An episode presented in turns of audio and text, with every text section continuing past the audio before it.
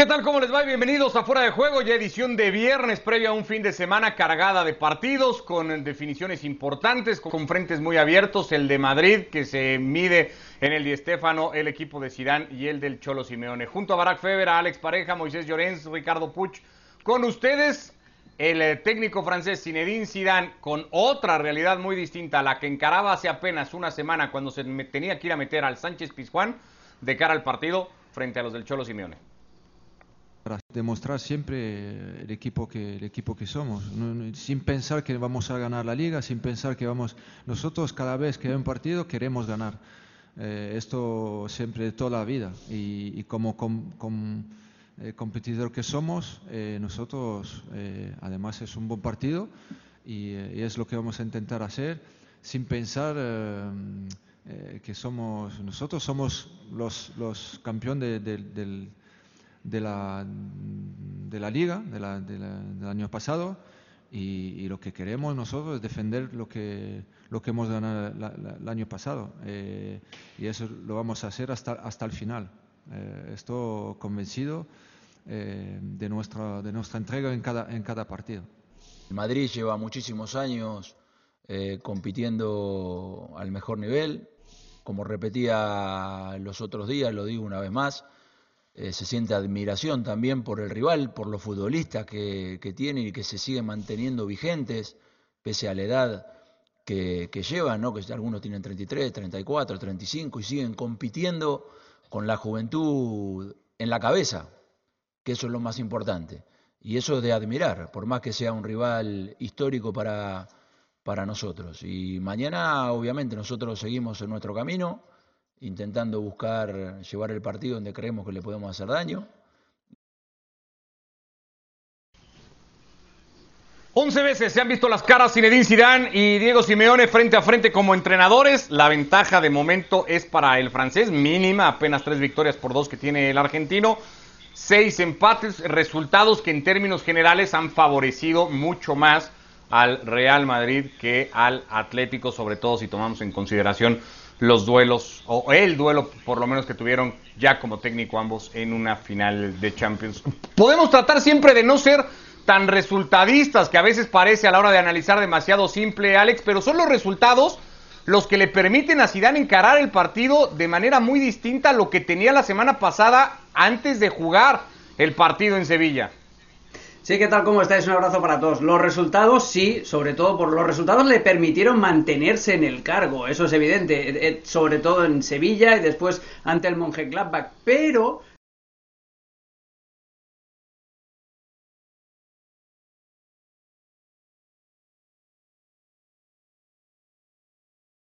buenas eh, sensaciones, con dos buenos partidos como fue el del Sevilla y sobre todo el del Mönchengladbach. No es solamente ganar, sino es ganar con autoridad y hacer crecer al equipo. Y eso es lo que hizo Zinedine Zidane en la última semana. Entonces eh, llega con, con buenas sensaciones y con la misión, ahora sí también, de mantener ese tono. Estamos de acuerdo en que es una final, pero no tiene la misma eh, dosis de, final que tenía el partido del Monje Clapa, que era ya a cara o, a cara cruz, a vida o muerte. Eh, con esta misma intensidad tiene que plantear el, el partido el Real Madrid y sobre todo con un 11 parecido. Yo tengo dudas en si va a mantener a Lucas en el lateral derecho o va a meter allí a Carvajal. Lucas podría mantenerse incluso eh, aunque salga de la posición de lateral derecho. Yo creo que va a apostar otra vez de nuevo por Rodrigo para abrir la cancha por, por la zona derecha porque hizo muy buena conexión con Lucas y con, eh, eh, con Luca Modric también. Y vamos a ver, la única pieza así, aparte del lateral derecho que me baila, es la, de, la del extremo por izquierda.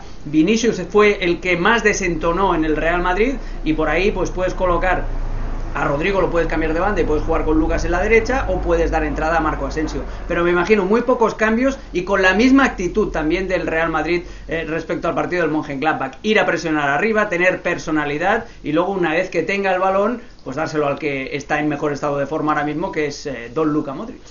Eh, logró ser en Sevilla y sobre todo a mitad de semana Barak un equipo regular porque momentos buenos de juego había tenido los tuvo en aquella primera parte en Ucrania, lo había llegado a tener también contra el Villarreal, pero luego el equipo mostraba otra cara abismalmente. Acá en los últimos dos partidos ha logrado ser mucho más parejo, eso, más constante también el equipo de Zidane.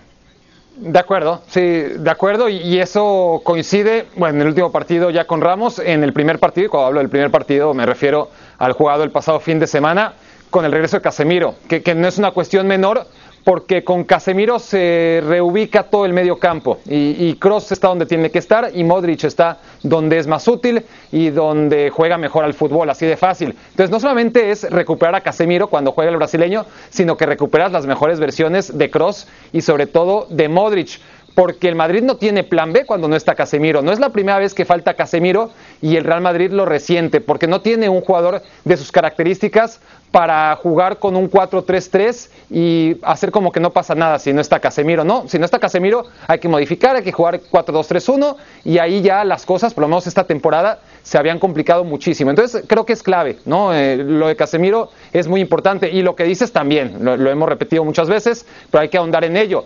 le preguntabas a Alex sobre el resultado y cómo el resultado y, casi nada más que el resultado es lo que ahora mismo a Zidane le deja tranquilo pero también podríamos decir que era el resultado y nada más que el resultado lo que le tenía en la cuerda floja y lo que le ha tenido en la cuerda floja durante muchos partidos, eh, situaciones o sensaciones de crisis cuando el equipo no lo estaba haciendo tan pero tan rematadamente mal como podían decir los resultados. En este caso, el partido contra el Villarreal y el partido contra el Shakhtar, el primer tiempo sobre todo, al que ya haces mención. Pero sí, a final de cuentas, para lo bueno y para lo malo, cuando el resultado es bueno, el, juego pasa a segundo término en el Real Madrid.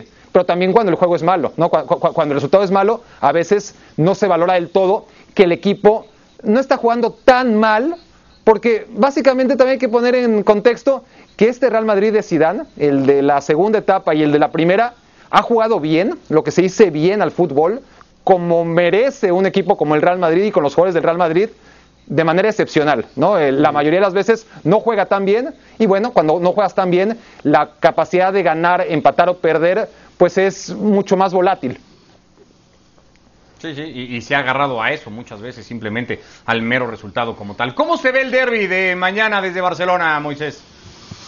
Pues eh, buscando la posibilidad de que pierdan los dos y a la espera de lo que haga el Barça. bueno, pero eso no va a pasar, ¿no? Claro, claro que no va a pasar. Evidentemente que eso no va a pasar. Gracias por, avisar, eh, Ricardo.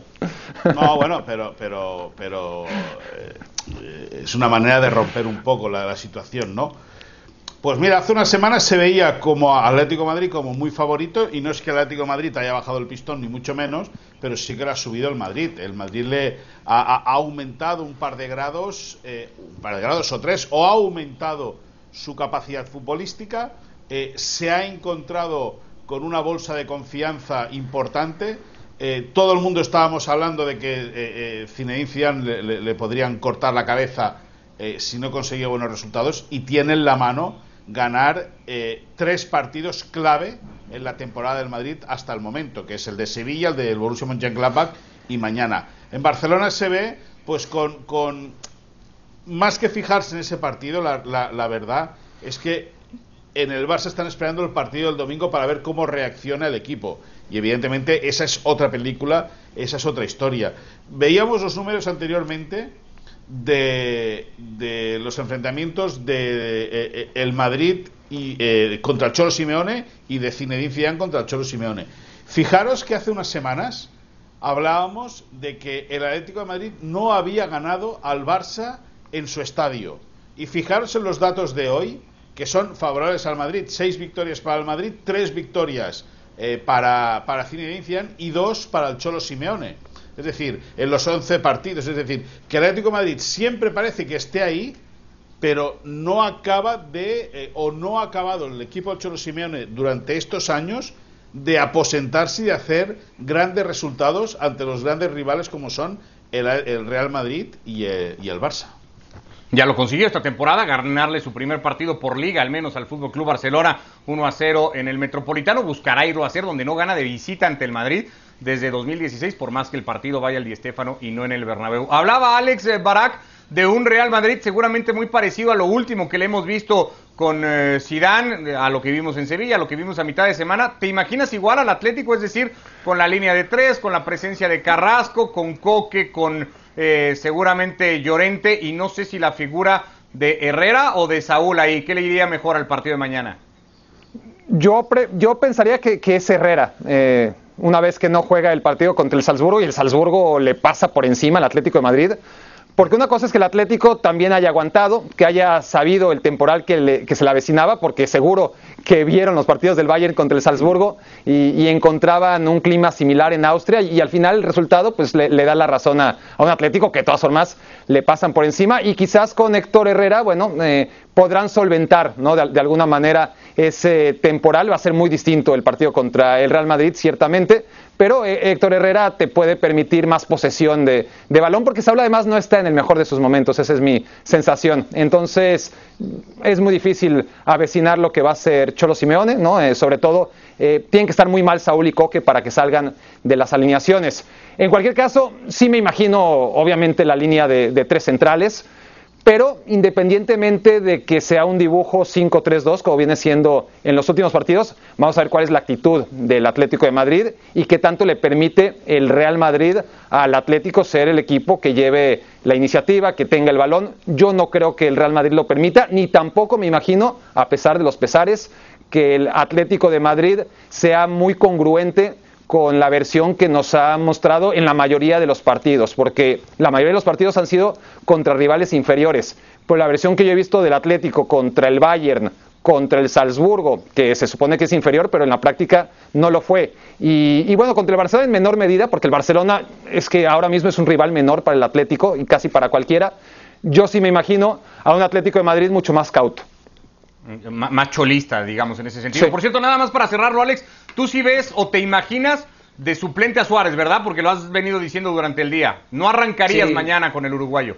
No, no arrancaría con el uruguayo. Eh, los dos cambios que hace, y al hilo de lo que decía Barak, los dos cambios que hace en Salzburgo, eh, meter a Herrera por Saúl y meter a Correa por, por Luis Suárez, yo creo que eso nos da una pista. Eh, Suárez no está, no está físicamente bien y, no te puedes permitir el lujo ante el Real Madrid en un partido que los puede dejar ya a nueve por delante el Atlético de Madrid y con un partido menos, no te puedes permitir el lujo de poner a un futbolista que no está al 100% de sus capacidades. Y otra cosa que estaba pensando ahora rápidamente, igual puede, hay una manera de, encajar a Ferreira, a, Saúl y a, y a, Héctor Herrera en el mismo equipo. Y es haciendo jugar a Saúl de carrilero en el lugar de Ferreira Carrasco. Si el Cholo quiere ser un poquito más defensivo, un poquito más precavido, cuidado, porque esa puede ser una solución. Se me acaba de ocurrir, pero no es del todo descartable. No, Ricardo, Ricardo, en ese, en ese sentido, lo que decía Alex, eh, uno de los grandes enfados que tiene Saúl, Saúl ha habido dos veranos que ha estado pensando irse seriamente del Atlético de Madrid. Y era porque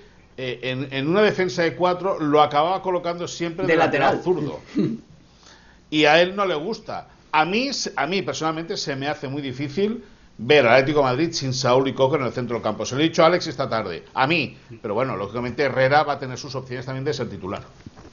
Ya veremos por quién se termina decantando eh, el Cholo Simeone para el partido de mañana y qué versión del Atlético vemos, si la más cholista o esta que hemos visto en algunos momentos de la temporada y que Barak todavía no termina de comprar en escenarios como el que tendrá mañana. Eh, estos son los peores inicios del Fútbol Club Barcelona desde la 95-96. Así anda ya la cosa con el equipo de Ronald Koeman, Moisés. Si hablamos de quién podría jugar mañana el derby, ¿cómo pinta el equipo que pudiera parar el holandés el domingo ante el Levante? Pues pues con, con, con, muy poca, con muy poca variación a lo que hemos visto últimamente por lesiones y por necesidad. Posiblemente salga con, con eh, un tití y Araujo en el eje de la zaga ante el, ante el Levante, cosa que no es sinónimo de garantías, ni muchísimo menos. Eh, veremos si mete la figura de Sergio Busquets o sigue contando con Pjanic. Explicar a los compañeros del mundo deportivo hoy que hubo una reunión entre el técnico y el futbolista bosnio después de que Pjanic dijese que esperaba jugar más. Eh, vamos a ver cuál es eh, cuál es el termómetro después de esa charla que tuvo el entrenador con el, con el futbolista. Y arriba, eh, Coutinho, que ha estado tocado durante todas las semanas, se ha entrenado bien con el grupo. Veremos si entra Pedri, que por la izquierda para mí pierde mucho. Él disfruta más jugando por el centro, pero claro, en el centro al final acaba overbooking y el Barça acaba haciéndose un embudo con Griezmann, con Messi, con Pedri, con todos. Bueno, el Barça, por lo civil o por lo criminal, tiene que ganar este partido. De los cinco próximos, de los cinco próximos compromisos ligueros, cuatro son en casa. Es verdad que y, dos son la Real Sociedad y el Valencia. Pero esos eh, eh, 4, 4 por 3, 12. Esos 12 puntos, esos 12 puntos son vitales para que el Barça se meta en la zona eh, alta de la clasificación y pueda conseguir el primer objetivo del curso, que es estar entre los cuatro primeros y llegar a la Champions League del año que viene. ¿Son puntos automáticos hoy para el Fútbol Club Barcelona, Barak? ¿Tiene el Barça partidos donde ve puntos automáticos para ganar? No, no, no, no. Yo, yo, yo creo que no. Es, es, muy difícil en el fútbol actual, aún grandes equipos, y está claro que el Barça no lo es, que puedan dar por automático tres puntos. Porque los equipos, sobre todo en España, están muy bien dirigidos, la, gran mayoría de ellos, y, Levante no ha sido la excepción en los últimos tiempos. Y porque, claro, ¿no? al final la demanda de partidos, el calendario, todo te hace por lo menos ponerle un asterisco a, a los partidos donde hay un equipo que viene muy bien. Y cuando el Barça no viene muy bien, pues puede pasar cualquier cosa. Hasta ahora sí me parece que, que, aquellos equipos a los que se ha enfrentado que no tienen un plan claro, una idea clara de juego, que no son un equipo como tal, a esos equipos sí los ha vencido el Barcelona porque le ha bastado con que se unan en algún chispazo eh, sus jugadores, que sigue teniendo jugadores de talento, sobre todo en ataque, y a partir de ahí, sin hacer grandes partidos, pues acaban resolviendo como en aquel 4-0 por, por hablar de un partido reciente contra los Asuna. Yo, yo sí, a ver, no, no descarto que, que, que, Levante sea un rival tan poco competitivo como fue los Asuna, pero yo creo que, son muy pocos ¿eh? los, los, rivales a los que se va a enfrentar el Barça como el equipo Pamplonica. Lo demás va a ser sufrir, eh, va a ser ganar sufriendo o, empatar o perder, porque no hay mucho más ahora mismo en este Barcelona. Es un equipo mal dirigido, un equipo con futbolistas en un nivel físico y anímico paupérrimo y es un equipo donde, bueno, ¿no? Este, como, como le preguntas a Moisés, ¿no? Me, acordé de las declaraciones, seguramente Moisés y, y Alex se acordarán mejor. Creo que fue John Benjamin Toshak, ¿no? Que, que a la hora del partido quería cambiar los, los 11. 11. Que, que, el miércoles este, ya quería cambiar 5 o 6 y que llegaba el día del partido otra vez y jugaban los mismos 11 de siempre. Te dejaste un objetivo más. por en medio. Te dejaste un sí, objetivo sí, sí. por en medio, Barak, ¿eh? Sí, sí, que, es, que es bastante, es bastante importante. Eh, yo, yo, estoy con, con Barak que, que, que, al Barça no le sobra para ganar prácticamente a nadie, a excepción de, de Ferenbaros y Dinamos de Kiev y, y toda esta cosa.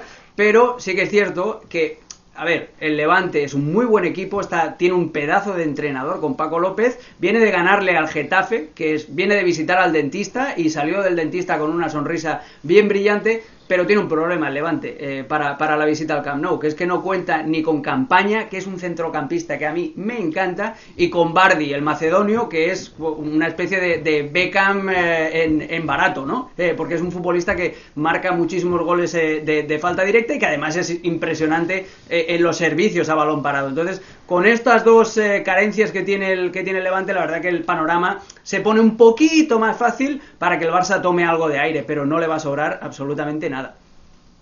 Sí, bueno, así está el, el, panorama en Barcelona. Hay cierta, no sé si sea nostalgia, envidia del momento que se vive en Madrid con lo que está pasando el Barça eh, eh, con, y, y, todo su asunto, Moisés.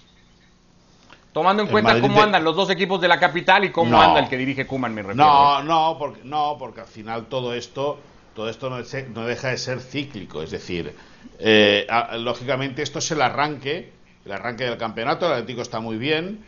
Eh, no, pero el Barça, el, el Barça sabe, el, eh, todo el mundo sabe que, que, después de una época eh, tan buena futbolísticamente, a nivel futbolístico de resultados que ha tenido el Barça, es lógico que este bajón llegue. Lo que pasa es que much, mucha de la gente está acostumbrada a ganar y no entiende que ahora el equipo no vaya más, pero, pero al final no es más que una cuestión cíclica. Si el equipo estuviera arriba, la cosa lógicamente sería mucho mejor. Pero envidia de cómo, cómo está sí. el Madrid o cómo está el Atlético Madrid y sobre todo de cómo juega uno, cómo juega el otro, ni muchísimo menos. Traducción, traducción. Bastante tiene el Barça por, con lo suyo como para preocuparse de lo que haga el Madrid o el Atlético. No, pero, pero más allá de eso, más allá de eso, Alex, más allá de eso, que es verdad que, que, es, que es así, pero más allá, que es, más allá de eso, en, no, no, están brillando tampoco el Madrid y el Atlético Madrid como no, para embobarse con su juego, las cosas como sean. No, no, no, no, no, no, pero en una situación sí bastante más eh, eh, o, o, bastante distinta, ¿no? Evidentemente. Pasamos a Serie A, a, a la intención que tendrá el Milan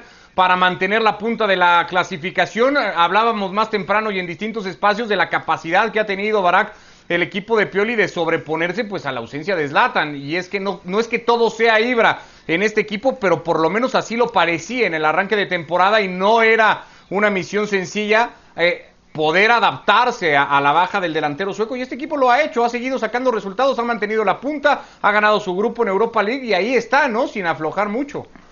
Sí, eh, eh, empieza a, a, su forma a parecerse mucho a aquel Atlético de Madrid de 2014, aquel Leicester de 2016, ¿no? Equipos que decíamos, ya hemos visto esto muchas veces, ya caerá, ya caerá, ya caerá y se prolongaba no el calendario y, y, no cayeron nunca. Yo creo que va a caer el Milan, ¿eh? Pero también creía, eh, yo también creía en diciembre de 2014 que el Atlético iba a caer y, y también el Leicester de 2016 a esas alturas del año me parecía que no iba a aguantar.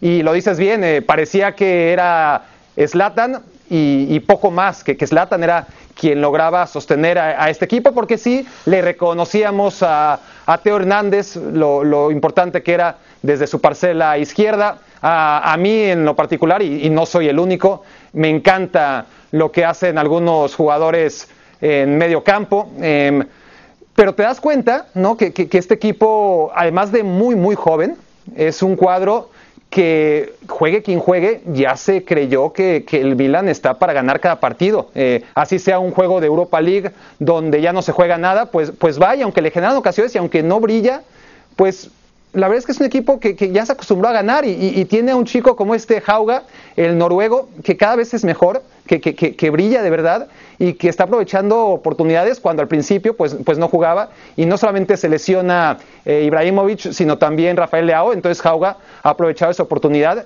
y lo está haciendo de, de maravilla, ¿no? Honestamente a mí el Milan no me convence como para pensar que es un equipo que, que va a ganar la Serie A, pero sí es un equipo que, al que ya respeto, sí es un equipo que creo que se va a meter en la siguiente Champions, que ya es bastante, y es además el cuadro más joven de Europa. Eso es tremendo, ¿eh? Con Zlatan era el equipo que promediaba el, dentro de las cinco ligas europeas, era el 11 de promedio de edad más bajo, con un tipo de 39 años en el campo. Sin él, es que es un equipo de bebés. Barak, eh, Ricardo, una cosa, decía Barak que, el, que el, el Atlético de Madrid en 2014 no cayó.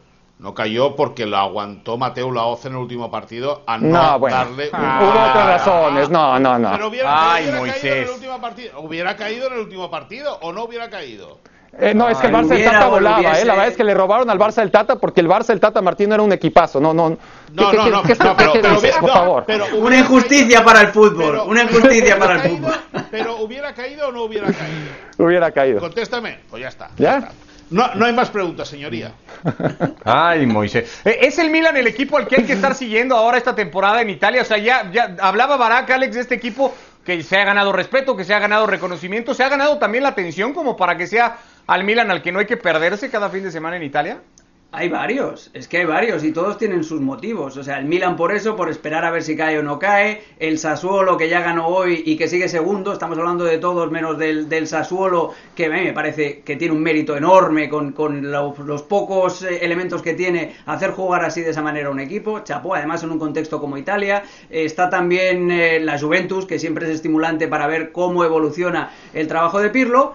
Pero este fin de semana yo quiero ver al Inter. Yo quiero ver al Inter a ver cómo reacciona, cómo gestiona, cómo asimila el batacazo europeo, a ver qué actitud tienen los jugadores, a ver cómo se comporta también Antonio Conte y además el partido en Cagliari, en el Sardinia Arena, es muy complicado porque el Cagliari eh, históricamente la, permanencia en la Serie A la cimienta en su estadio, donde se convierte eh, prácticamente en inexpugnable. Si a eso le sumas eso, que viene todavía el Inter en estado de shock y también hay un motivo más para el morbo porque el Inter y el Cagliari están eh, negociando el retorno de Nangolan, que el año pasado jugó cedido allí, eh, que volvió este año al Inter de Milán y que no cuenta para nada para Antonio Conte. Es un partido con muchos, con muchos alicientes el que, el que nos espera este fin de semana y sobre todo eso para saber si eh, el Inter abre el paracaídas o si no va a cuesta abajo y sin frenos.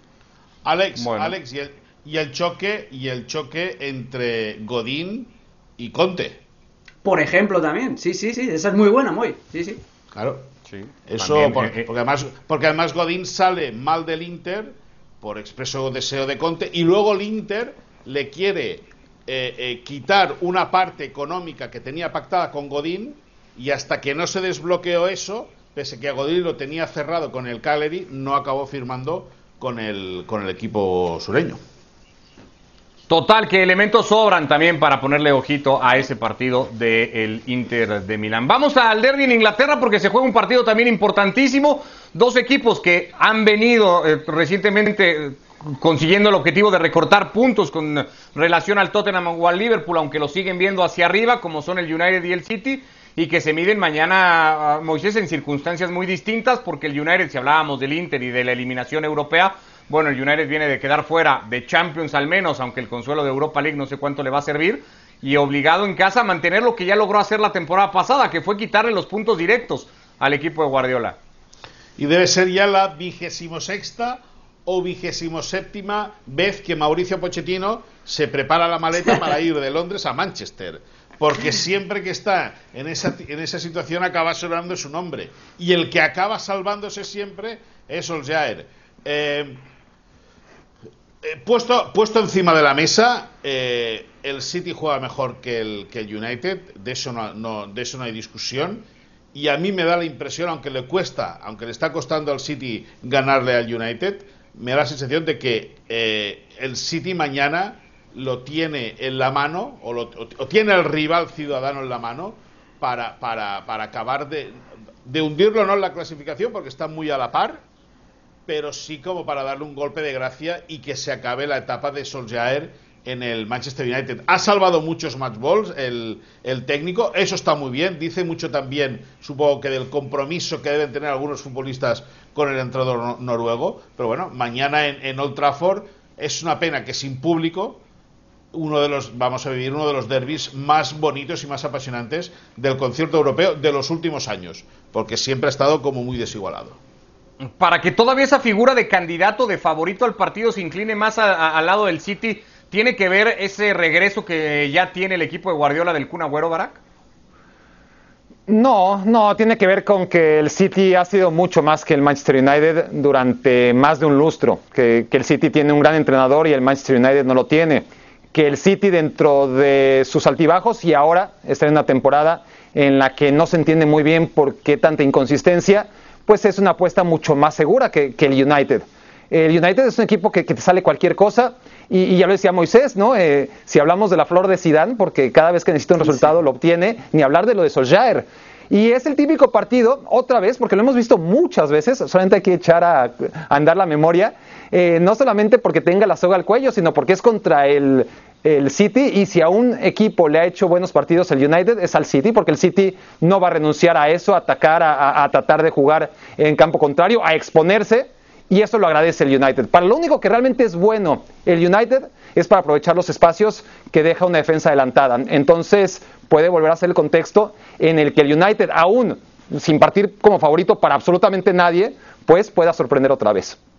Ahora, el equipo de Solskjaer, Alex, viene de, haber encontrado, sobre todo creería yo, a Bruno Fernández en un momento mucho más bajo de forma del que llegó a estar el portugués y a partir de ese rendimiento a menos, pues se ha notado lo que le cuesta al equipo, ¿no? Sí, sí, sí. Antes lo, era Bruno Fernández, el, portugués, el que sacaba las castañas del fuego, a la que baja el ritmo, el nivel estratosférico al que había iniciado su etapa en el Manchester United, el resto del equipo se, se resiente. Me reía porque estoy totalmente de acuerdo con lo que decía Moisés y, y Barak. Eh, esto es para, para los amantes del tenis ochentero-noventero, pero Solskjaer ha salvado más match ball que Michael Chang, ya directamente, que, se pasaba los, los partidos corriendo de un lado a otro y salvando la vida de milagro. Pues eso es lo que, lo que hace Solskjaer. Y además es el partido perfecto para, para este tipo de, situaciones, porque eh, ya eh, lo hemos hablado mil veces también, y Barak lo ha dicho, el, United juega como lo que es ahora mismo en Manchester, como un equipo pequeño, y, juega mucho más cómodo al contragolpe y cediéndole la iniciativa al rival que no teniendo que, proponer. Ahí a los espacios, a la espalda de, los defensores del, del, City puede, puede cantar bingo, y Solskjaer pues puede hacer como, como Super Mario, comerse otro champiñón verde y una vida extra. Ya veremos si es capaz de hacerlo el conjunto de los Red Devils, en parte de lo que deja la jornada con el Tottenham y con el Liverpool fuera de casa, ambos tratando de mantener esa parte alta de la clasificación para este fin de semana. Lo platicaremos todo el próximo lunes, lo que haya dejado la jornada en Inglaterra, que ha comenzado, por cierto, con derrota de Leeds United de Marcelo Bielsa en casa ante el West Ham United. Ya nos vamos, Barack, un abrazo, gracias. Alex Pareja, gracias. Abrazo hasta Barcelona, Moisés. Ricardo, una cosa, una cosa. Barak. Dime. Sí. ¿Hubiese caído o no hubiese caído? A ver, hablemos del futuro mejor. Eh, te voy a decir una cosa. No, no, no. ¿Sabes quién va Crea a un caer? hashtag. Era fuera de El juego. Tottenham, Hashtag. el Era fuera de Tottenham juego. va a caer contra el Crystal Palace. El Tottenham va a caer contra el Crystal Palace, dice Barack Feber. Lo platicamos Cuidado. el próximo lunes. Gracias.